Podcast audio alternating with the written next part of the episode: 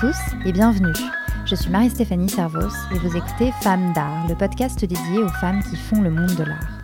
Chaque semaine, je vous embarque dans la vie d'une femme, artiste, collectionneuse, galeriste ou encore curatrice.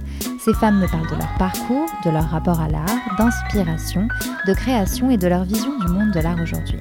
Je vous donne aussi rendez-vous tous les jours sur Instagram où je partage le travail de mes invités. Femmes d'art, c'est parti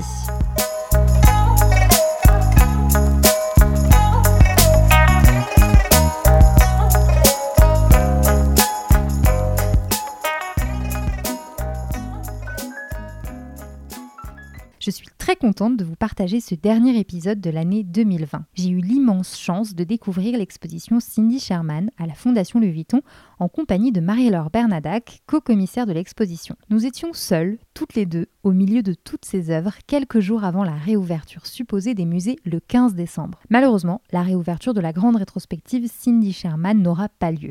J'ai donc longuement hésité à vous partager cet épisode. D'un côté, je me disais que cela allait être frustrant d'entendre sans voir, en vrai, cette superbe exposition. Mais de l'autre, j'étais surexcitée à l'idée de partager cet échange passionnant qui retrace le parcours de Cindy Sherman à travers les œuvres présentées à la Fondation et avec la passion et l'enthousiasme de Marie-Laure Bernadac. Par chance, la Fondation Louis Vuitton a décidé de mettre en accès libre jusqu'au 31 janvier la visite immersive de l'exposition. Cet épisode est une balade, une balade à travers les œuvres de Cindy Sherman et par la même occasion à travers son histoire et son parcours. Cindy Sherman fait partie d'un mouvement d'artistes féministes qui, dans les années 70, se déguisent et travaillent sur leur propre identité en s'appropriant un médium, la photographie, considérée à l'époque par les hommes comme un art mineur. Au fil de son travail, elle déjoue l'archétype de la beauté pour se rapprocher d'une certaine forme de laideur. Elle choque, volontairement, estimant que ses travaux ne peuvent pas plaire. Mais, comme un aimant, Cindy Sherman attire le succès, par sa maîtrise de la technique photographique, mais aussi de la mise en scène et du travestissement. Et puis, parce qu'elle raconte des personnages, des morceaux de vie, avec une finesse d'analyse incroyable. Elle raconte nos vies, nos peurs, nos envies, et nos fantasmes. Avec Marie-Laure Bernadac, nous cheminons dans l'exposition pour remonter le temps. De ses premières séries de photographies à ses plus récents travaux, jamais montrés en France, le travail de Cindy Sherman dévoile peu à peu l'artiste derrière, ou plutôt devant l'objectif. Bref, je ne vous en dis pas plus, le reste est dans l'épisode. Bonne écoute Bonjour Marie-Laure Bernadac. Bonjour. Marie-Laure, vous êtes conservateur général honoraire, vous avez travaillé euh, au musée Picasso dirigé le cabinet d'art graphique du Centre Pompidou et été directrice adjointe du CAPC, le musée d'art contemporain de Bordeaux, puis chargée de l'art contemporain au musée du Louvre. Vous êtes euh, également l'auteur de nombreux ouvrages euh, de référence, notamment sur Picasso, Louise Bourgeois et Annette Messager. Aujourd'hui, vous êtes commissaire indépendante et vous avez été missionnée personnellement par Cindy Sherman pour assurer le commissariat de la grande rétrospective euh, qui lui est consacrée en ce moment à la Fondation Louis Vuitton, aux côtés de Olivier Michelon et Ludovic Delalande et sous le commissariat général de Suzanne Paget. Cette rétrospective, c'est la première grande exposition euh, consacrée à Cindy Sherman depuis son exposition personnelle euh, au Jeu de Paume euh, en 2006. D'abord, merci beaucoup d'avoir accepté euh, cette interview. Mais moi, je suis ravie. et, j'ai envie de dire quelle chance on a aujourd'hui parce que euh, nous sommes euh, toutes les deux dans la Fondation Louis Vuitton, dans l'exposition Cindy Sherman, toutes seules. Et c'est assez, c'est assez génial. Il y a un côté très solennel et, très impressionnant aussi. Mm. On va pouvoir déambuler à travers cette exposition et, et, revenir sur Cindy Sherman, son parcours, son travail et toutes ces œuvres qui sont, qui sont installées ici. Mais peut-être avant de, commencer, euh, j'avais envie de revenir sur la jeunesse de l'histoire et sur le fait notamment que vous ayez été choisi, euh, vous personnellement, par Cindy Sherman pour euh, ce commissariat. Bah, ça, ce qu'un petit détail. il se trouve que moi, j'ai fait une exposition de Cindy Sherman à Bordeaux quand j'étais au CAPC à Bordeaux en 1999, il me semble, donc il y a très longtemps. Et ça avait été du coup l'occasion de la connaître. Hein. Euh, c'est une exposition qui circulait aux États-Unis. Je trouve ça très très dommage qu'elle ne vienne pas en Europe.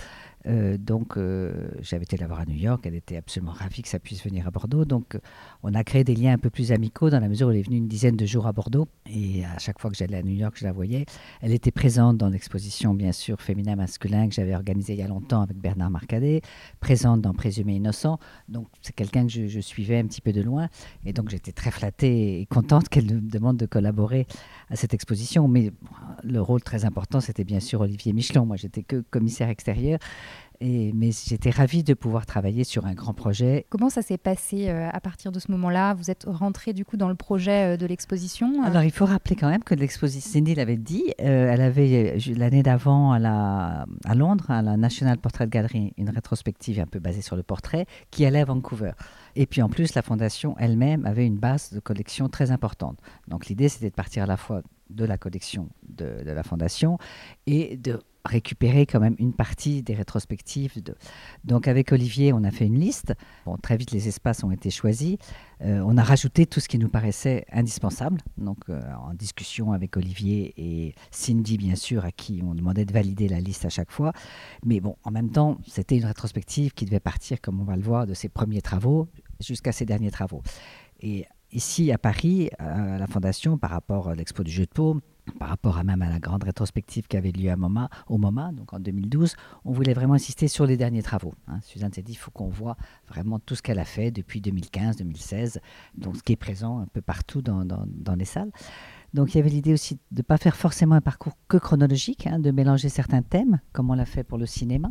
Hein. Mm-hmm. On voit dès le début les premiers travaux des films style, donc qui sont sur le cinéma des années 50 jusqu'aux vedettes et starlettes d'Hollywood des années 20 et 30. Donc euh, la mode aussi, qui euh, dans plusieurs périodes.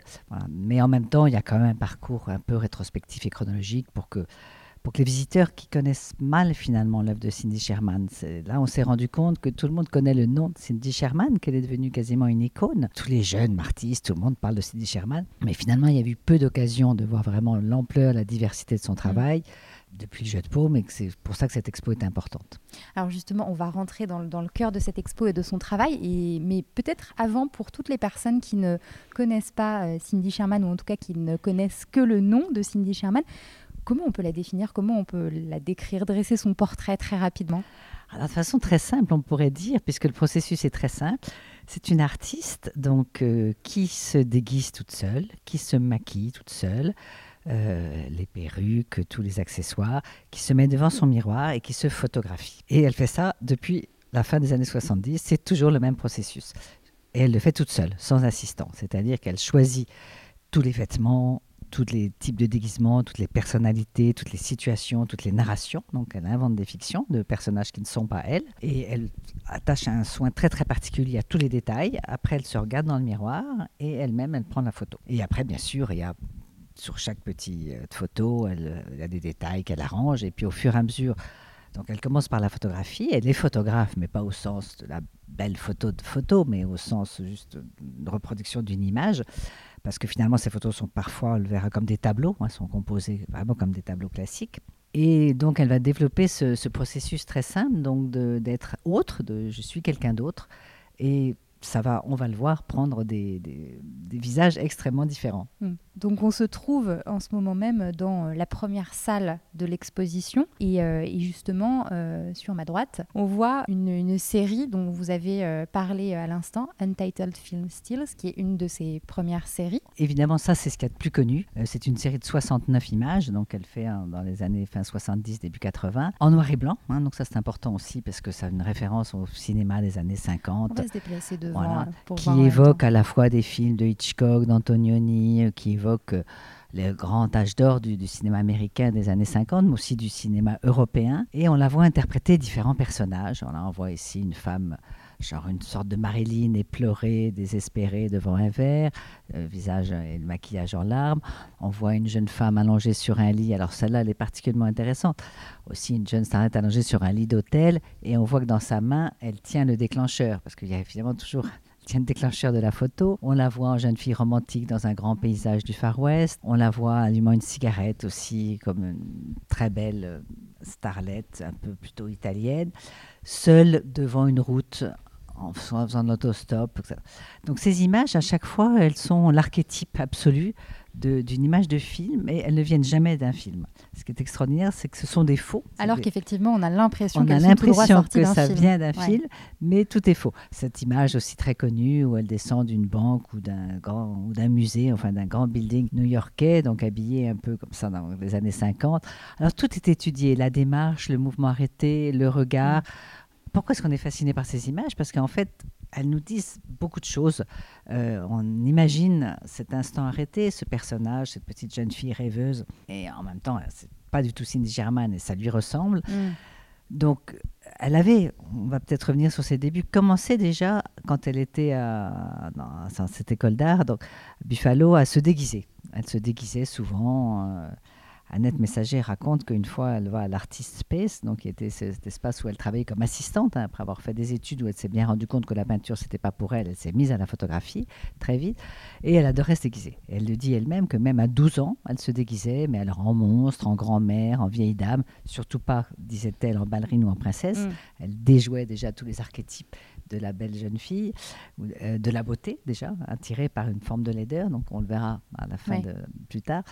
Et donc elle se déguisait et quelqu'un lui dit mais tu c'est ça ton travail finalement. Ce que tu aimes faire ce que tu sais faire le plus c'est ton travail. Parce qu'Annette Messager raconte donc euh, elle, était secrétaire à l'époque donc ou assistante de, de- de- de cet espace.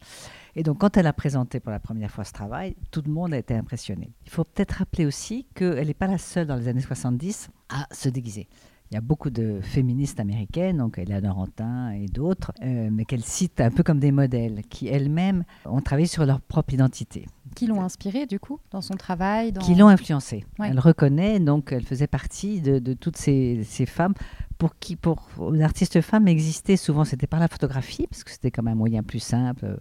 Les hommes occupaient la peinture et la sculpture, donc la, la photographie était considérée comme un art mineur, mais beaucoup de, femmes photographes, même Annette Messager au départ dans ses albums collection, s'est servi de la photographie. Mais aux États-Unis aussi, très, elles étaient très nombreuses à utiliser ce médium. Et elles travaillaient sur la multiplicité des identités, sur cette identité multiple que représente la féminité, on en reparlera, est souvent comme une mascarade, est une façon de, travailler sur l'apparaître, sur l'apparence, pour mieux se cacher d'une certaine façon. Donc elle a été influencée par ces, ces- ces artistes-là, qui se déguisaient aussi en hommes, qui se déguisaient enfin, d'intérieur, domestique, enfin qui prenaient tous les archétypes de la féminité Mm. pour les critiquer. Peut-être pour revenir sur cette série justement qu'il a fait connaître, Untitled Film Stills, on est sur du noir et blanc, ça, ça peut être quand même assez éloigné de, de certains de ses autres euh, travaux. Qu'est-ce qui a fait que c'est cette série qui l'a rendue euh, célèbre, qui l'a fait connaître? Alors elle-même a été très surprise. Parce que pour elle, c'était la continuation de son travail, avec quand même un spectre plus large, puisqu'il y avait la référence au cinéma. Alors la référence à l'image fantôme, au cinéma. En fait, il se trouve qu'il y a eu une énorme théorie euh, intellectuelle euh, de, de critique d'art sur cette série, comme quelque chose de très très emblématique, de- qui va de... enfin, tous les grands critiques américains, et même Rosalind Krauss, ont beaucoup parlé de cette série, parce que c'est à la fois très simple et il y a des strates d'interprétation très complexes. Le côté systématique de ce renvoi au cinéma, de cette invention d'un personnage, et surtout dans le contexte aussi de l'arrivée de certaines femmes artistes dans, dans ce contexte-là, on a focalisé sur, ce- sur cette série. Mais peut-être après, hein, c'est pas au moment, c'est après, c'est devenu comme quelque chose d'iconique, Mhm. euh, très Mhm. important. on, on continue notre, euh, notre petit périple à travers l'exposition pour euh, arriver dans les années 80, donc euh, sur une autre série.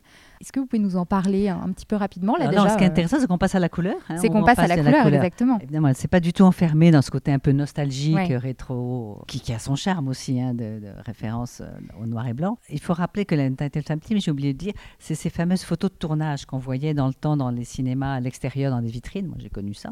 Tous les cinémas, il y avait des photos en noir et blanc du film qui vous incitaient, bien sûr, à venir Mm. voir le film. Et euh, donc, on était vraiment dans le cinéma des années 50. Là, elle passe à la couleur, mais avec comme un procédé du cinéma.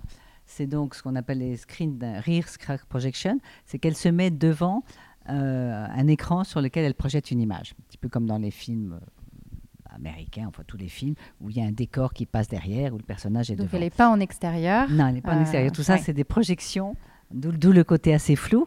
Elle projette un fond, là, une rue, euh, aussi un paysage, euh, un autre paysage, euh, des rues, donc c'est assez un flouté. immeuble, hein. ouais. Et alors surtout, elle est en couleur. Et ce qui est intéressant dans cette série, c'est un peu son regard. Elle est en gros plan, hein, il n'y a plus que elle, en brune, en blonde, hein, toujours euh, déguisée, cheveux courts parce qu'elle est plutôt brune, à grandes lunettes, et là elle est totalement blonde, euh, avec un chapeau, avec un foulard. Donc elle incarne différents personnages, dont une qui boit une bière, une avec son manteau jaune qui fait comme ça aussi une espèce de petit... Mais c'est le regard, la façon dont elle euh, soit regarde en l'air, soit regarde de travers, soit à la regard baissé, fait qu'à chaque fois on se pose une question de, de, qui sont ces personnages. On est toujours dans la continuité de, de, de son travail, à la différence qu'on passe à la couleur, euh, mais on reste dans cet univers dans, dans cinématographique. de l'image. Et là on fait un grand saut chronologique mais c'était parce qu'on voulait rester dans le cinéma, mmh. passer du cinéma des années 50 au cinéma d'Hollywood. Donc on est euh, en on 2016. Est on est en 2016, 2018. oui. Donc et là justement c'est la grande salle qui vous accueille à l'entrée.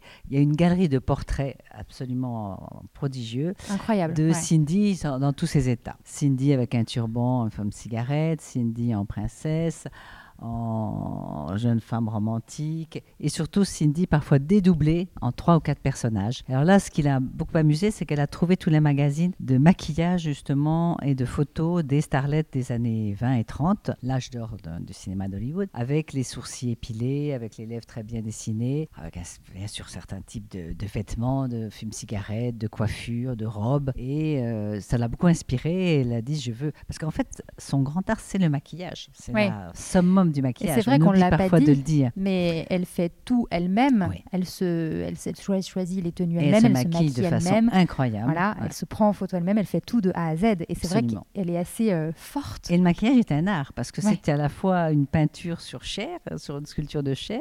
C'est une sculpture aussi par les prothèses qu'on verra après, par le vêtement qui vous structure, par la perruque qu'il faut choisir. Et moi, j'ai parlé avec un maquilleur professionnel qui travaille dans la mode. Ils disent que fait Cindy Sherman est incroyable. C'est incroyable, ouais. Ouais. Même les maquilleurs de cinéma, c'est qu'elle arrive vraiment avec son visage, malgré l'âge, malgré. Euh, C'est-à-dire qu'on la voit jeune dans les premières mmh. photos qu'on a vues, et là, elle est quand même beaucoup plus âgée. Mais en on 2016. a l'impression qu'elle ne vieillit pas. Voilà. Moi, c'est quand même une remarque que je me suis Alors faite. Ça, c'est le maquillage, qui, évidemment. bon, sauf qu'on verra des séries où elle se met en vieille dame, donc elle accepte les rides. Elle s'est dit, ça fait aussi partie de mon image et de mon travail. C'est depuis les années 70 jusqu'à aujourd'hui. Évidemment, le temps a passé et je ne suis plus la même et je montre mes rides aussi sans problème. Donc voilà, cette grande galerie de portraits euh, très spectaculaire, alors très en couleur. Alors là, on est passé à un autre procédé technique. Hein. Après les tirages argentiques de ses débuts, elle travaille sur Photoshop. Mm. Et donc tous les fonds sont retravaillés, elle les prend, elle peut les flouter, les retravailler. Il y a un gros, gros travail technique, puisqu'elle a évidemment fait évoluer le processus de la photographie aussi. Et elle a appris toute seule à se maquiller comme ça avec euh, autant de, de... Ah, je pense que c'est totalement autodidacte. Bon, on pourrait ouais. peut-être demander à des amis. Ou, elle regardait, elle regarde les, les, images et elle essaie d'imiter. Il y a une mm. espèce d'imitation. De, de, ressembler le plus possible ouais. à, à, ces stars. Donc les, les, coiffures un peu crantées, les, surtout le maquillage des yeux aussi très très excessif avec les regards un peu perdus et noyés dans le vague. Bon, il y a aussi beaucoup d'humour, par exemple, comme cette photo où elle est comme une espèce de les quatre filles du docteur March ou une espèce de ouais. quatre petites américaines euh, avec des lunettes et très sérieuses. Euh, il y a une autre photo aussi assez drôle où devant un lac ou une rivière où il y a quatre pin-up comme ça de quatre quatre perruques très très différentes. Donc là aussi, ça c'est grâce au procédé technique qu'elle arrive à doubler. On voit aussi que dans certaines, elle se met en image fantôme derrière, elle se dédouble. Donc il y a aussi cette idée d'apparition, disparition, je me cache et je me montre. Il y a aussi tout un processus qui est lié à la projection de l'image, euh, encore une fois au cinéma, hein, mm. le cinéma qui, qui, fait apparaître ces, ces images. En tout cas, magiques. chaque photo a un univers euh, en soi. Oui, à chaque fois, frappant. elle a droit un caractère, euh, mm. euh, une situation, un modèle social, un, une personnalité psychologique différente. Bah alors on va y revenir très probablement au fil de cette visite, mais en tout cas, elle, elle incarne des clichés au sens... Euh, oui, des archétypes de toute la des, des archétypes. C'est une, une, véritable prouesse parce que c'est des, des, images, des personnes, des identités qu'on a l'impression d'avoir déjà croisées. À chaque fois, on croit reconnaître en effet, oui. et ça ressemble à quelqu'un qu'on connaît, et ça fait penser à quelqu'un qu'on connaît. C'est pour ça que son travail, qui est à la fois si personnel, si individuel, a tel succès, une telle portée quasi universelle parce que tout le monde plus ou moins se reconnaît ou connaît quelqu'un qui ressemble à ça ou a vu une image d'une mm. Elle incarne tellement de personnalités différentes qu'il y a forcément un moment où on est touché. Alors là, si vous me permettez de revenir à ses tout débuts, parce oui. qu'il y a deux œuvres très importantes, c'est son premier album, un petit album de photos d'enfance euh, de sa famille. Et à chaque fois, elle a, sur chaque photo, elle a entouré, elle, de petits bébés jusqu'à 20 ans ou presque, où elle met Zatsmi, Zatsmi, c'est moi, c'est moi, c'est moi. Donc très intéressant parce que c'est le processus, un peu comme le faisait à l'époque Annette Messager ou Christian Boltanski de l'album de famille ou de ces photos d'amateurs. hein. Ça s'appelle le livre de Cindy, Le le Cindy Cindy, Book, Book. Ouais. Et dans chaque image, toute petite, on voit c'est moi, c'est moi, c'est moi. Alors c'est évidemment une forme de narcissisme, Ouais. de reconnaissance de qui suis-je, où suis-je, est-ce que c'est vraiment moi? Donc voilà, la voilà bébé, la voilà petite fille. Évidemment, ça c'est très intéressant de savoir que ces premiers travaux commençaient par juste récolter des images de famille, hein, comme Christian dans les, des faux albums de famille. Là, c'est ses vrais albums de famille, mais d'insister sur, sur elle-même. Qu'est-ce que ça raconte au fond? Est-ce que c'est s'identifier euh, soi avant de- de- d'incarner euh, mille Mais C'est une recherche, je dirais, d'identité. Ouais. On voit bien qu'il y a là, souvent à l'adolescence, on, on cherche sa personnalité, on se trouve moche, laide, on change de coiffure, de lunettes, on imite sa signature. Enfin, c'est tout ce trouble de l'adolescence, du passage de l'enfance à l'adolescence et à qu- qu'est-ce que devenir une femme et quelle femme suis-je? Et c'est vrai qu'il y a beaucoup d'artistes qui ont travaillé sur cette recherche d'identité multiple incarnée par, par, par- par Mm. les femmes. Et un autre très joli petit film aussi qui s'appelle euh, Les habits de poupée, Doll Closes. Où elle est toute nue, enfin pas toute nue, en, sur, enfin soutien-gorge, sous-vêtements, pardon, et elle va chercher des habits qui sont dans un espèce de placard, et en fait ces habits sont, vous avez peut-être pas connu ça, c'est des espèces de petits modèles avec des languettes sur le côté, et Un peu cartonné. cartonné, euh, voilà, ouais. à l'ancienne, dans lequel on revêtait de différents habits euh, des petites poupées en carton. Donc elle joue sur cet truc un peu ancien qu'on avait petite fille, de, de mettre plein d'habits différents à, à une poupée. Donc c'est intéressant parce qu'il y a le cinéma, il y a la mode et tous les déguisements possibles à partir d'une image. Donc c'est fait avec des moyens très simples. Donc elle se met une robe, elle, elle ferme les languettes sur le côté. Et après, on la voit dans un maquillage. hein. On voit à la fois qu'est-ce que c'est que le maquillage, la, la coiffure, etc. Et puis, elle devient une poupée et il y a une main qui va la saisir et on s'aperçoit qu'elle n'est qu'un petit mannequin. Donc, tout son travail avec là, les mannequins qu'on va voir à voir, le maquillage, le déguisement, tout est là. Donc, c'est Ça veut dire assez- quand même beaucoup de choses parce que si, si, on, si on rappelle, Cindy Sherman, elle a commencé à travailler dans les années 70, vous l'avez Oui, dit au fin début, 70, fin 70, 70, 80. euh, un contexte féministe euh, très particulier. Mm. Et, et tout ça, en fait, euh, ça, raconte quoi de son engagement féministe personnel? Alors tous ces travaux qu'on va voir là, donc ce film, un autre petit film où elle se met comme ça, comme une, un peu une jeune fille qui attend désespérément un rendez-vous de quelqu'un qui vient pas, elle fume. On a l'impression qu'il y a beaucoup d'adolescentes et qu'on fait beaucoup ça à 18, 19 ans, se regarder, se regarder, chercher un petit peu qui on est, qui on peut être. Dans une autre photo d'identité, on voit justement son vrai visage où elle apparaît un peu comme une étudiante sévère, cheveux courts, un peu euh, châtain, des grandes lunettes. Et puis dans la photo d'identité, ce qui est intéressant, elle va changer son visage de plus en plus comme un masque, sa coiffure, son maquillage pour arriver à une starlette euh, ressemblant un peu d'ailleurs à des Polaroids d'An- d'Andy Warhol. Donc il y a aussi cette idée de transformation du visage. Là, on la voit aussi dans une autre œuvre. C'est la seule fois où elle se présente nue, parce que vous Mhm. remarquerez que dans toute l'œuvre, elle n'est jamais nue, sauf ici, mais elle s'est coupée la tête. Du coup, on la voit pas. Ça peut Ouais. être le corps de n'importe qui. Mhm. Et elle est enroulée euh, avec le fil euh, qui permet le déclencheur de, de la photo. Et avec ce, ce fil, elle se déguise des, des habits, des soutiens-gorge, elle se déguise.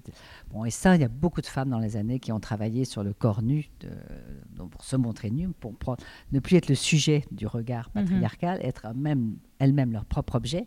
Euh, et de, à la fois Annette se déguisait aussi sur le corps, dans d'autres qui se ficelaient avec du fil barbelé. Enfin, il y a beaucoup Mm. d'artistes qui ont fait ce genre de travaux. Là aussi, c'est pareil, elle se déguisait à la fois en garçon avec une casquette, en jeune fille. Il y a à la fois beaucoup d'humour en petite fille avec des barrettes. Et ces travaux donc de déguisement sont une constante des premiers travaux des artistes euh, femmes, Mm. la photographie et l'identité multiple. Et là aussi, pareil, c'est la mode. Elle a pris des, Donc là, c'est des unes de magazines, voilà, des ça prend des, de une des magazines magazines, hein, de différents magazines euh, féminins, Cosmopolitan, euh, Mademoiselle, enfin Jean Mademoiselle ou Vogue.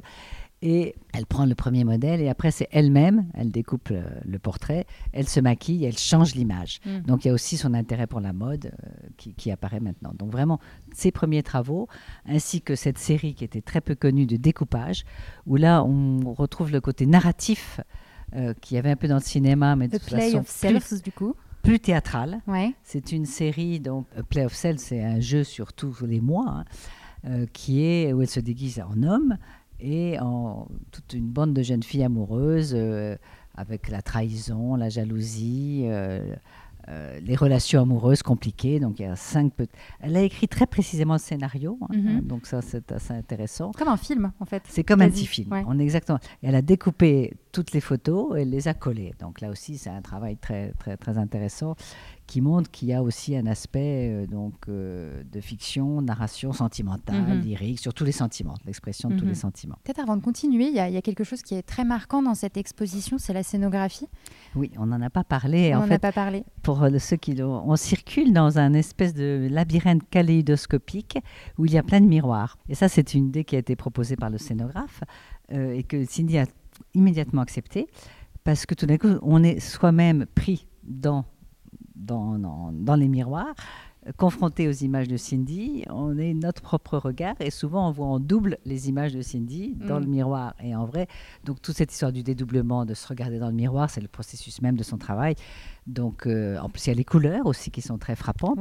Euh, et Le bleu côté- à l'entrée, du coup, et là, c'est un bleu euh, turquoise. c'est- Et là, on a une espèce de rose, chair, ouais. un peu saumonné. Euh, et pour lui, c'était les couleurs de la chair, les couleurs du maquillage, les couleurs de la palette, ce qu'on se met un peu sur le visage pour se maquiller. Donc, il tenait beaucoup à, à cette ambiance très charnelle, très incarnée. Euh, et je trouve que ça réussit très très bien, ça donne vraiment bien Et l'esprit. on est, on est véritablement pris en fait en tant que visiteur dans l'exposition, c'est ça. On, Exactement. voit On est un des on personnages, On ne ouais. sait plus exactement, euh, euh, un peu, un Mm. peu comme, comme une sorte de boule à facettes en quelque sorte. boule à facettes, parce qu'en plus, les murs sont un peu en éventail, hein, Ouais.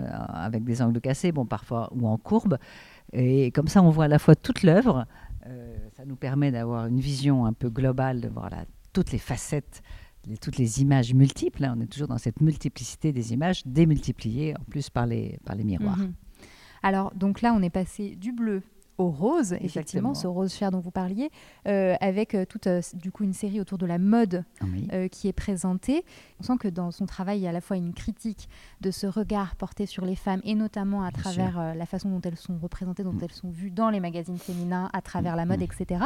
Mais très rapidement, Cindy Sherman, elle est aussi demandée, très demandée par, par des créateurs, Oh, bien par des marques, Ouais. pour être égérie, pour porter, mettre en avant les créations de la marque. C'est quoi son rapport avec, euh, avec cette mode, justement? Bah, C'est assez naturel dans la mesure où elle travaille sur l'apparence, sur la mode, et le, enfin pas sur la mode, sur le déguisement, sur être autre que quelqu'un d'autre. Le vêtement est par essence, par euh, l'architecture, la coupe, la couleur, le style, le reflet d'une personnalité, le reflet d'un créateur bien sûr, mais aussi de la personne qui la porte et qui représente une époque. Donc euh, ce qui est intéressant, comme vous l'avez dit, c'est que bon, elle a travaillé pour Dorothée Bis au départ, après pour euh, Balenciaga, Vogue, enfin plein plein Gauthier, euh, énormément de, de grands créateurs. Mais à chaque fois, euh, ils ont dû être surpris parce qu'elle a dit Moi, je veux bien travailler vêtements, mais vous me laissez la liberté artistique des images. ça. Elle le faisait à sa C'est-à-dire que c'est anti-mode absolu. Mm. C'est-à-dire les personnes ont l'air complètement déglinguées. Là, on a une grande photo on voit qu'un œil un peu. euh, euh, ses cheveux blonds qui lui tombent dessus, un grand manteau sombre et noir, où elle serre les poings. Euh, là, c'est une image, je crois, de Dorothée où euh, elle est aussi assez monstrueuse. On va voir même parfois que les habits sont euh, complètement abîmés, euh, vilains. Et cette série sur la mode finit par du grotesque. Et c'est ça même qui va l'inspirer à prendre euh, des prothèses. Les premières photos de la mode, elle mélange à la fois pour faire encore plus monstrueux et ne pas être dans la classique image de mode. Elle n'a pas peur de la laideur. C'est ça qui est très intéressant. Elle a affronté la, la- Elle, elle la cherche elle même la parfois. cherche et elle va y aller de plus en plus, de plus en plus. Et elle ridiculise un peu les modèles. Je veux dire, euh, cette jeune fille dans la robe de Gauthier, elle a l'air vraiment ridicule. euh, elle la porte très très gênée. Elle se met les mains sur le sexe, Mm. un peu comme Madonna. Et ça finit par une, euh, un personnage Mm. monstrueux en robe rayée qui est à la fois très comique et qui fait peur. Ouais. Et dans ces images-là, là, on voit la robe transparente, ravissante, on voit son, son- sa poitrine, euh, sa toison. Là, elle va encore plus loin dans, dans la mode, on voit même plus euh, le vêtement. C'est quasiment un mannequin. ouais. Euh, et là aussi, il y a moitié elle déguisée avec un masque, donc il y a déjà Mm. le masque qui apparaît. Et ça, c'est la conséquence de la mode, parce que la mode dit beaucoup et dit rien. C'est qu'elle a été juste, comme vous l'avez dit, de critiquer toutes ces images euh, glamour, euh, de- des images de la mode qui vendent le corps des femmes et qui vendent les vêtements. Elle a voulu totalement déconstruire ça en se servant pourtant du, du même matériel de vêtements pour arriver à des trucs fantastiques, horribles, Mm. grotesques, comme on le verra. Mais justement, pourquoi les, les- finalement les marques, les créateurs s'intéressent, Parce ont que envie qu'elles représentent euh, Ils sont assez malins, on le sait très bien, pour savoir Ouais. qu'ils peuvent aller jusque-là. Ça ne veut pas dire que ça a été reproduit dans des magazines. hein. mhm. Ça, ça, l'image lui appartient, c'est sa création. Mais on sait que c'est une robe de un tel. Bon, il y a beaucoup de créateurs qui sont très amis avec elle, qui l'adorent et qui justement aiment bien cette, ce regard critique et surtout artistique Mhm. sur leurs vêtements. Parce que ça va du coup au-delà de la création du vêtement. C'est plutôt un esprit entre un styliste et, et Cindy Sherman. Et Euh, alors on a sauté une petite oui, on a série aussi une série. qui est aussi assez intéressante parce que c'est juste avant la mode, où euh, elle est toute nue, comme un modèle, un peu. Et surtout, c'est une série qui vient en réaction après la série des Horizontal Pictures, Mhm. qui avait été commandée par euh, la revue Art Forum, et dans lequel elle montre une série de jeunes femmes allongées, effrayées, dans leur lit après une fête. euh, Série qui a fait un peu scandale. et ce qui a fait scandale, la revue Reform a refusé ces images en disant que ça donnait une image dégradante de la femme. Alors que pour elle, c'était absolument pas le cas. C'est à la fois une jeune femme, on la voit, c'est la jeune fille romantique qui attend un coup de téléphone, qui a reçu une lettre, qui a fait comme un cauchemar et qui est terrorisée. Alors, euh, ces images ont été mal interprétées, spécialement celle où elle est allongée dans un lit avec un drap noir, où elle a le visage défait et en Les larmes. cheveux décoiffés. Euh, et on a cru que c'était après un viol. Et elle dit mais pas du tout, c'est une fille qui a fait la fête et qui a mal dormi et il y a le soleil qui la réveille d'un coup et donc. Mais ces images ont été refusées. Donc alors pour elle, c'était vraiment aussi euh, montrer toute la complexité de la représentation d'image de la femme. C'est qu'elle peut être victime, elle peut être modèle, elle peut être romantique, sentimentale, apeurée.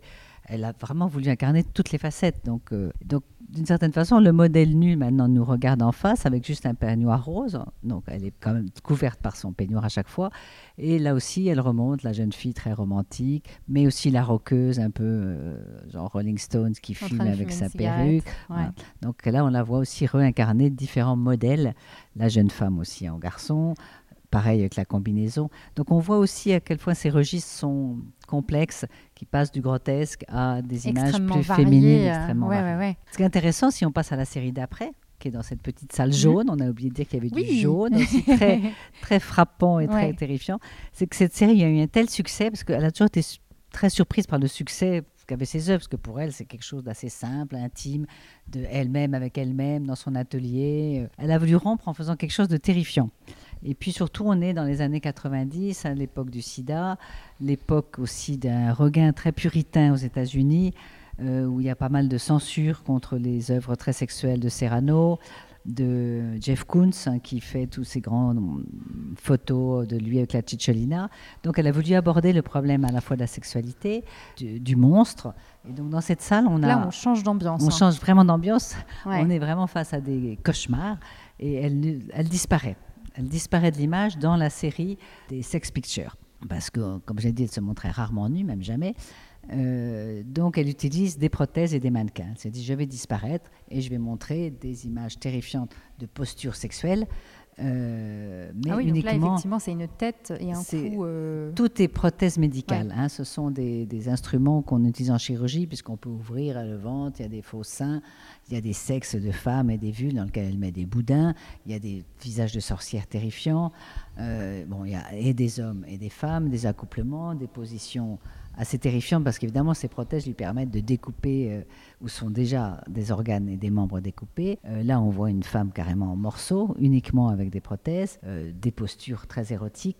Et alors, elle a voulu, ce qui est un peu la première fois, mélanger deux séries, cette fameuse série des mannequins terrifiante, ce qu'on appelle sex picture, avec les fairy tales, c'est-à-dire les contes de fées. Parce qu'en fait, il y a des images où elle apparaît encore, hein, comme cette image où elle est au sol avec le visage couvert de charbon, des morsures partout, ou là où elle se transforme en cochon. en Alors, truie fairy en tales, c'est quand même pas tellement des fairy tales. Bah, hein. c'est l'horreur, euh, les ogres aussi dans les fairy C'est tales. il y a- cauchemardesque.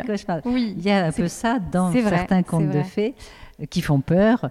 Euh, là aussi, elle ne fait pas allusion vraiment à des vrais contes de fées, mais c'est comment se faire peur, comment Mm. jouer à se faire peur avec des sorcières, avec des monstres, avec des choses qui vous poursuivent. Et il y a aussi le passage de, à l'animalité, hein, la métamorphose de, Là, c'est de- un de homme l'humain avec à un- l'animal, avec un nez de, nez groin de, de- cochon. ouais. Donc ça, ça a beaucoup plu à Marie Dariussec, qui avait, vous savez, fait ce livre truiste d'une femme Ouais. qui se transformait en truie et qui a écrit un très très beau texte d'ailleurs dans le catalogue. Il y a aussi ce côté Lilliput, Gulliver, où il y a une femme gigantesque avec une très grande langue et des tout petits personnages. Donc il y a à la fois le conte de fées qui fait peur et les mannequins qui sont allusion Mm. à la sexualité. Et là, elle prend pour toutes ces poses sexuelles des poupées. Des Barbie. poupées Barbie Ouais. qu'elle manipule dans tous les sens complètement qu'elle déconstruit. démembré. Alors là euh, aussi, il y a aussi ce côté objet tran- transitionnel qui est d'abord euh, la poupée, qui devient un élément complètement sexuel. Il y a un transfert euh, assez terrifiant. Et donc là aussi, elle se dit, la personne va acheter ces photos monstrueuses. Et si, ça a aussi très très bien marché sur Alors le qu'elle cherche effectivement à faire Elle- du monstrueux. Ah ouais, à- absolument. Et elle va le faire encore plus, voyant que ça, ça a marché. Elle va faire vraiment les disasters, des peintures où elle n'est plus du tout dans l'image, où c'est uniquement du vomi, du dégueulis, Oui, des matières organiques, euh, de la terre et des gens enterrés. Euh, Elle pousse encore plus loin cette logique euh, absurde. Et il y a deux photos, moi j'aime beaucoup cette série, j'aurais aimé en avoir presque plus, où si on cherche bien, on voit un petit bout de nez enterré. Ouais. Donc là, c'est vraiment le cauchemar de Franchement, roman policier. ça fout les cauchemar. Ça fout les jetons. Et on voit un poudrier qui est tombé par terre. Et dans le reflet de la glace, on voit un petit clin d'œil. On voit des fausses dents, des faux doigts, donc tout ça euh, enfoui dans la végétation. euh, quelqu'un qui vient d'enterrer un ou plusieurs corps. on sait pas Exactement, trop. exactement. Des morceaux de corps, un bout de nez, je sais pas quoi, mais dans le reflet du poudrier. Ouais. Donc là, c'est intéressant d'être allé jusqu'au bout de sa logique. Mm. Je ne suis plus dans l'image, mais j'y suis quand même un tout petit peu. D'abord, je suis la photographe qui ça. photos, j'ai un petit reflet, et je vais jusqu'au bout de mes histoires horribles. Je joue à me faire peur. Ouais. Et ça continue de plaire. Absolument, bah parce que ça veut dire qu'elle ose, elle prend le risque de déconstruire tout son travail sur la mode, sur la féminité, de ne pas avoir recours uniquement à son propre corps, mais à des masques et des prothèses, de déplacer un petit peu le modèle là-dessus. Et donc, elle arrive à une série qu'on appelle les masques et qui vont arriver au clown. Donc, il y a aussi une progression assez logique clowns, ouais. assez logique de ce travail. Que, bon, là, on est dans des masques un peu terrifiants. Il y a un visage d'enfant, mais Visiblement, on l'a écrasé. qui a euh, été euh, écrabouillé. ouais. Alors là aussi, c'est terrifiant parce que ça fait aussi peur si on sait que c'est un vrai visage que si c'était un vrai visage d'enfant. Oui, c'est ça, parce qu'en fait, c'est ce que j'allais vous dire pour les mannequins qu'on a Ouais. vus dans la salle jaune juste avant. Ouais. En fait, il y a quand même une projection. Quand on voit ces, ces images, ces mises en scène, on sait que c'est des poupées Barbie, des mannequins. Oui, mais ça ressemble tellement. Mais, ouais, voilà, Ouais, il y a, cette ambiguïté. Ça fait de- aussi ouais. mal, même si on sait que c'est des C'est poupées. ça. Euh, la- le dérangement, a l'étrangeté de la chose chose. de gênant. Ouais, de très Mm, gênant. mm, Bah oui, parce qu'un mannequin, c'est une imitation humaine. hein. mm. Il y a cette frontière. Alors d'ailleurs, elle a voulu jouer elle, euh, sur que ça fasse vraiment comme des vraies personnes. Elle nous dit qu'elle a passé parfois sur, euh, surtout sur ce baiser extraordinaire, elle a maquillé le mannequin pour qu'il ait une couleur encore plus chère, pour Ouais. qu'il fasse encore plus humain. Elle a passé de la poudre ou du fond de teint ou que sais-je, pour qu'il y ait vraiment cette ambiguïté. Est-ce que c'est de l'humain? Alors là, on- ou est-ce que c'est? Au contraire un, un robot hein, ou une Ouais. machine ou juste un mannequin Donc c'est Là aussi, il y a une ambiguïté assez intéressante. Là aussi, c'est une série de masques, un doré, un bronze et un qui coule comme du chocolat. Euh, et on arrive forcément du masque au clown. Parce Au que clown. l'homme masqué par excellence, le maquillage par excellence, et l'artiste, hein, l'image du saltimbanque, du clown, forcément devait arriver un jour dans son travail. Qu'est-ce qu'elle raconte cette série? Alors vous disiez voilà les, il y a les plusieurs choses. C'est que du coup, d'avoir euh, les couleurs flamboyantes, c'est que là, vraiment, elle a complètement compris l'utilisation de Photoshop.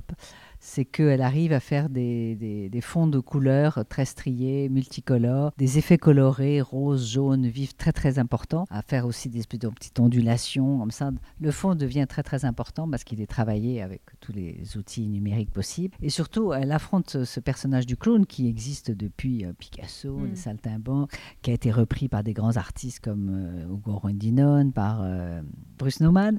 Donc elle dit comment est-ce que moi je vais représenter le clown? Alors elle des maquillages encore plus outranciers, hein, donc elle s'amuse encore plus avec le nez rouge, la bouche, les grands yeux. Et puis la figure du clown, là, le dernier film terrifiant là, dont, dont j'ai oublié le nom, fait Ça. peur. Voilà.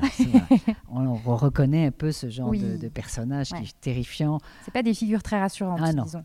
Alors, il y a des euh, clowns un peu femmes quand même, et surtout elle, une petite, euh, un personnage que j'aime beaucoup. C'est une femme clown, c'est Mhm. elle-même avec un espèce de petit pyjama ridicule, perruque rousse et un masque, et elle est entourée de figures grimaçantes qui font vraiment très très peur. J'ai l'impression hein, qu'ils donc. se moquent euh, de d'elle ou qu'ils sont en train de. On sait pas trop en fait. Alors là, on est vraiment dans le carnavalesque, Ouais. dans le grotesque. Et ce qui est extraordinaire dans Cindy Sherman, c'est qu'elle a osé aborder cette euh, famille esthétique qui est représentée aussi par Paul McCarthy, par Mike Kelly, par des artistes avec qui elle est très liée, euh, qui, qui est à la fois une critique, bien sûr, à la fois de la société américaine, mais qui est aussi euh, le, truc carnavalesque, c'est mettre le monde à l'envers, c'est transgresser toutes les limites, hein. ce qui lui permet, avec cette grande liberté, de se moquer, de faire grincer, de faire peur. Et donc ça, c'est vrai que ces images sont très impressionnantes. Elle va très très loin dans, dans, dans ce que symbolise le clown. Hmm. Alors là, pour le coup, en termes de scénographie, on est passé sur une couleur euh, gris, parce qu'on a trouvé que les images étaient tellement fortes en couleur que là, il ça. fallait peut-être un petit peu atténuer quand être même euh, l'effet pour que et- ressorte le rouge, Oui. le jaune, le côté phosphorescent de, de toutes les couleurs. Et ça débouche assez logiquement sur une autre dimension euh, où elle a grandi la photo papier mural. Donc Oui. elle sort du cadre. Donc là, on a trois Cindy Sherman euh, Très différentes. immenses. Ils sont comme des espèces de collages, euh, un peu grotesques aussi, où elle est une espèce de clown, euh, de jongleur, des, des- des habits où elle mélange tous les habits un peu n'importe comment, euh, un peu naïve avec des Nike ou des, baskets, mais qui sont sur des fonds de paysages. euh, là aussi qu'elle euh, travaille aussi. Mais ce qui l'intéresse, c'est le côté papier mural. C'est du coup, Mm. on est la, la photo disparaît dans son cadre, elle devient gigantesque, même les personnages lui permettent d'être gigantesques, et vous avez vu que dans l'exposition, on a mis plusieurs de ces grands papiers peints qui euh, sont encore une, une- une autre dimension de l'image. Donc là, on va sortir. Pour monter au deuxième Pour étage, monter au deuxième et voir donc les dernières œuvres. C'est ça. Alors Marie-Laure Bernadac, on est euh, à l'étage. On arrive dans la seconde partie de l'exposition, euh, accueillie par euh, une série euh, que vous aimez particulièrement. Oui, alors ce qui est intéressant dans, l'entrée de cette euh, deuxième partie de l'exposition, c'est que d'un côté, on a des grandes photos horizontales avec des tons un peu gris, blanc, beige, extrêmement subtils et assez romantiques. Et de l'autre côté, on a des femmes dressées, souvent la plupart debout, qu'on appelle les society portraits, qui sont aussi très caractéristiques du travail de Cindy Sherman, parce que là, on va avoir vraiment une dénonciation assez critique et drôle en même temps de, des archétypes de la société américaine riche, des grandes bourgeoises ou des aristocrates dans des châteaux qui sont en fait des cloîtres, l'américaine du Far West avec euh, son chapeau de cow-boy et son rire éclatant, euh, sa façon de s'habiller, une dame dans un château avec un petit chien devant un tableau, une autre collectionneuse devant un cabinet de dessin, une jeune femme très emblématique aussi euh, dans un paysage italien, genre Villa Médicis ou Rome, deux femmes de face euh, qui sont euh, avec des habits soi-disant très beaux, très raffinés. Et alors là, ce qui est intéressant dans cette euh, série, c'est que Cindy Sherman aborde la vieillesse. hein. Ces femmes sont beaucoup plus âgées, elles ont les cheveux gris, Mm. elles sont ridées.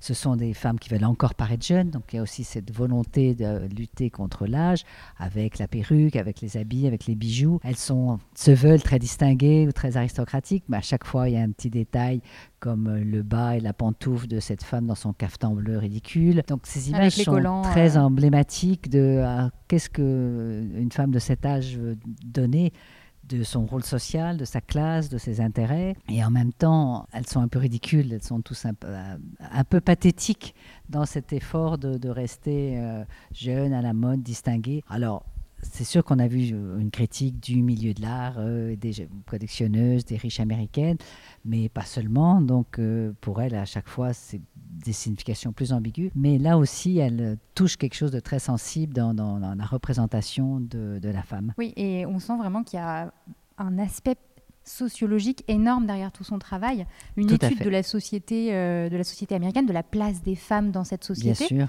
ces femmes puissantes, des femmes de pouvoir qui existent dans le monde de l'art, absolument.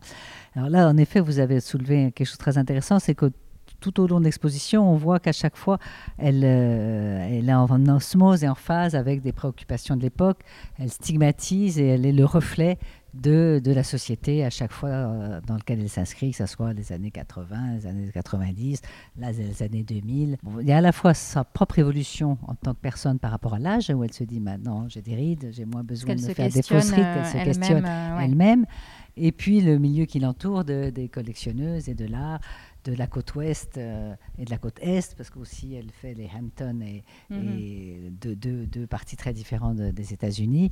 Et euh, là aussi, elle s'amène là, évidemment, on se retrouve dans le miroir toutes les deux, Un miroir Entre- immense un miroir immense, entre face à ces- toutes ces femmes. Ouais. Et ça va continuer par de nouveau une série sur la mode et une série sur des actrices dont on retrouve toujours ces mêmes thèmes. hein. Les faiseuses de mode, hein, dans, dans ce double portrait de jeunes femmes très fringantes qui s'occupent de la mode. Et on revient au cinéma avec aussi des actrices qui n'auraient pas marché, qui sont un peu, qui essaient de se vendre euh, toujours, donc en se maquillant. Elles ont toutes des détails de seins, de piercing, de poitrine qui tombe, de cheveux sales et ternes elles sont toutes un peu pathétiques hein, dans mm. leur façon de se vendre. C'est un peu des, personnes qui veulent encore plaire, qui veulent des seconds rôles. Donc là aussi, il y a cet intérêt sur l'Amérique délaissée, hein, parce qu'on a vu les riches, on a vu la mode. Là, c'est plutôt l'Amérique euh, plus délaissée. Qui n'a pas réussi. Qui n'a pas, réussi et qui, donc, euh, qui essaye quand même de se montrer. Donc là aussi, elle utilise toujours Photoshop pour les fonds. Hein. Euh, les visages sont un peu comme des masques, sont assez terrifiantes, très maigres. On voit toutes ces images de mode qu'elle déforme un peu, mm. qu'elle pousse jusqu'au bout d'une autre logique. Il y a une image aussi assez intéressante où je trouve qu'elle ressemble à Françoise Sagan. Elle, a un petit côté cheveux courts, cigarette. Là, c'est un peu la pin-up ridicule, genre chanteuse. Oui, on euh, l'imagine un peu dans un concours de, Dans un concours de beauté, etc., ou de chant, avec les lèvres énormes. Et on voit aussi euh, tout ce travail qu'elle a fait dans les rues, hein, dans la, mode dans la rue, hein, maintenant qui est quelque chose, un phénomène très important de ces faiseuses de mode, où euh, donc elle a pris des décors de rue avec des voitures très chics et donc elle porte les vêtements encore de Balenciaga ou de je sais plus de qui. Donc là aussi, elle stigmatise toute cette histoire de la mode et de la mode dans la rue. Et, des et justement, vous parlez de la mode dans la rue, moi ça me fait penser à Instagram. Bah J'avais envie d'aborder cette question avec vous parce que euh, Cindy Sherman, elle est sur Instagram. Au début, elle était quand même... Euh, elle était assez réticente. très réticente. Elle s'est mise parce qu'elle utilise, euh, elle voulait critiquer tous les selfies et toute cette façon de se montrer partout, partout, dans, des tas de contextes. Et si vous voyez ce qu'elle fait sur Instagram, c'est que des images déformées, monstrueuses. Ce qui mm. l'amuse, c'est les applications de Photoshop, ou dont je ne connais pas les, noms. Des filtres. Voilà, euh. des filtres et surtout ce que font tous les gamins adolescents, de faire des déformations terrifiantes de son visage. Et dans l'exposition, on peut voir plus haut euh, ce qu'elle a fait d'après ses photos d'Instagram, puisqu'elle ne veut pas les montrer, ça reste le statut d'Instagram. Elle les a transformées en tapisserie. Donc là aussi, il y a un passage technique très intéressant de l'image d'Instagram et de sa diffusion immense à une technique traditionnelle de la tapisserie qu'on met au mur. Et là, on va arriver donc à la dernière salle, après donc de nouveau le cinéma, la mode et tous les jeux qu'elle a pu faire sur Instagram. Sa dernière série, qu'elle appelle les Guys ou les Men, euh, qui est consacrée aux hommes, en fait, on a vu tout au long de l'exposition qu'elle avait déjà, depuis le début, comme toute personne qui se déguise et qui veut changer d'identité ou qui veut explorer toutes les identités de la personne humaine, elle s'était déjà penchée, bien sûr, sur le changement de genre. Mais là aussi, ça correspond à quelque chose de très à la mode en ce moment sur la fluidité des genres. Et donc, elle s'est dit, je vais faire une série entière sur les hommes, plutôt que d'apparaître comme ça de temps en temps, soit en clown, soit en jeune homme. Euh, je vais faire une série vraiment consacrée puisqu'on parle beaucoup de féminité, mais la masculinité est aussi quelque chose qui existe, qui est très remis en cause. Donc on a toute une série de portraits plutôt androgynes quand même, hein, puisque c'est elle-même, mais de personnages, soit une espèce de fermier, soit une espèce de petit marquis euh, devant, dans une villa magnifique face à la mer, avec un très très bel euh, très beau costume, soit un jeune homme romantique avec sa cape dans, dans une forêt d'arbres qui rassemble un peu au, paysage qu'on voit dans les wallpapers, soit aussi un jeune homme euh, habillé avec un pantalon plein de chats très très très bizarre. Et surtout l'image peut-être la plus emblématique dont on parlera tout à l'heure, c'est ce portrait de jeune homme, euh, genre gentleman anglais, un petit peu avec son manteau beige et un euh, t-shirt qui représente une image de Cindy Sherman. Aussi, elle refait le dédoublement. Là aussi, on a un couple, une, une femme un peu âgée, assez élégante, euh, qui est soit avec son frère, soit avec son mari. On imagine un couple de la mode ou un couple mm. dans une grande cité. Là, on avait le côté urbain. Là, on a pareil, un couple. On ne sait pas si c'est le frère et la sœur. Ils sont tous les deux roux. Lui a une espèce de de, de, pull un peu bizarre. Et ce qui est intéressant, c'est que la femme a aussi une moustache. Alors là aussi, on est vraiment sur le trouble de l'identité. on ne sait plus si c'est un homme, si c'est une femme. On est dans l'androgynie absolue. Et alors finalement, parce que euh, c'est vrai qu'elle a beaucoup représenté des femmes, euh, elle, a, elle a commencé euh, son travail dans, dans, les années 70 où le féminisme n'était peut-être pas forcément le même qu'aujourd'hui. qu'est-ce qu'elle raconte du regard qu'on porte sur la femme aujourd'hui et dans l'évolution de son travail? Je pense que sa position est très intéressante parce qu'elle n'exclut rien, elle n'est pas dans un schématisme critique. Euh, elle explore vraiment tous les visages de la féminité. Elle l'a fait. Surtout, elle pense qu'on est tous hommes et femmes et qu'il y a aussi une partie masculine chez chez toute personne, comme il y a une partie féminine chez tout homme. Et donc, cette fluidité des genres l'intéresse si elle peut passer d'un genre à l'autre. Ce qui est intéressant, c'est de ne pas s'enfermer dans une vision euh, manichéenne ou simpliste. Elle, est, elle a une vision critique beaucoup plus subtile. Et c'est ça qui est intéressant et je pense qui fait la force de son travail. C'est qu'elle a déconstruit les archétypes du regard patriarcal, comme on fait beaucoup de femmes féministes à l'époque. Elle s'est vraiment inscrite comme féministe dans, ce mouvement-là. Mais elle s'est pas interdit d'autres représentations beaucoup plus audacieuses, beaucoup plus sexuées, beaucoup plus euh, parfois lyriques. Elle se met aussi en homme avec tout ce que représentent certains hommes. Mais bon, ces hommes-là sont plutôt pas des hommes tellement machos, hein, c'est des hommes très féminisés. Très, très féminisés. C'est lié aussi aux vêtements, que c'est les vêtements de Stella McCartney qu'elle a voulu utiliser. Donc là aussi, elle porte aussi l'idée de la styliste. Hein. Il y a aussi forcément, donc elle est en phase avec aussi une mhm. certaine représentation des hommes euh, aujourd'hui. Mais ce qui est aussi très extraordinaire, c'est qu'elle arrive vraiment à prendre des postures d'homme dans le regard, dans le corps, dans l'attitude. C'est pas uniquement le maquillage et l'habit, c'est aussi euh, la posture de c'est un télo, on pourrait dire que celui-là c'est l'intello, même s'il est devant un grand paysage avec ses lunettes. la façon dont il nous regarde, on voit vraiment un drôle de bonhomme. Donc c'est un peu geek peut-être. Oui, un peu. vous qui, l'avez rencontré, vous qui la connaissez, après ces mille et un visages, qui est vraiment Cindy Sherman? En fait, c'est une personne très simple quand on la voit, très facile d'accès, très charmante, facile et gentille, très exigeante, très précise, comme on peut le voir dans son travail. Pas, je dirais pas maniaquerie, mais une précision.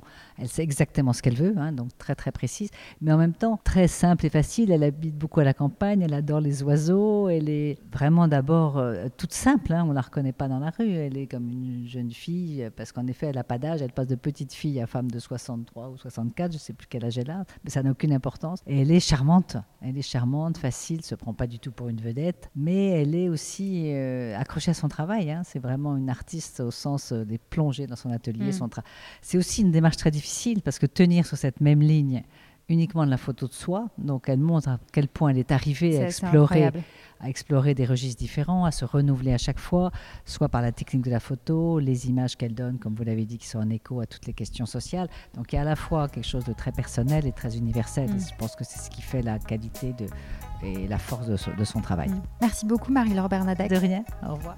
Merci beaucoup d'avoir écouté cet épisode. S'il vous a plu, n'hésitez pas à le partager avec vos proches et à lui mettre 5 étoiles et un commentaire. Quant à moi, je vous dis à dans deux semaines pour un nouvel épisode et à tout de suite sur le compte Instagram de Femmes d'Art.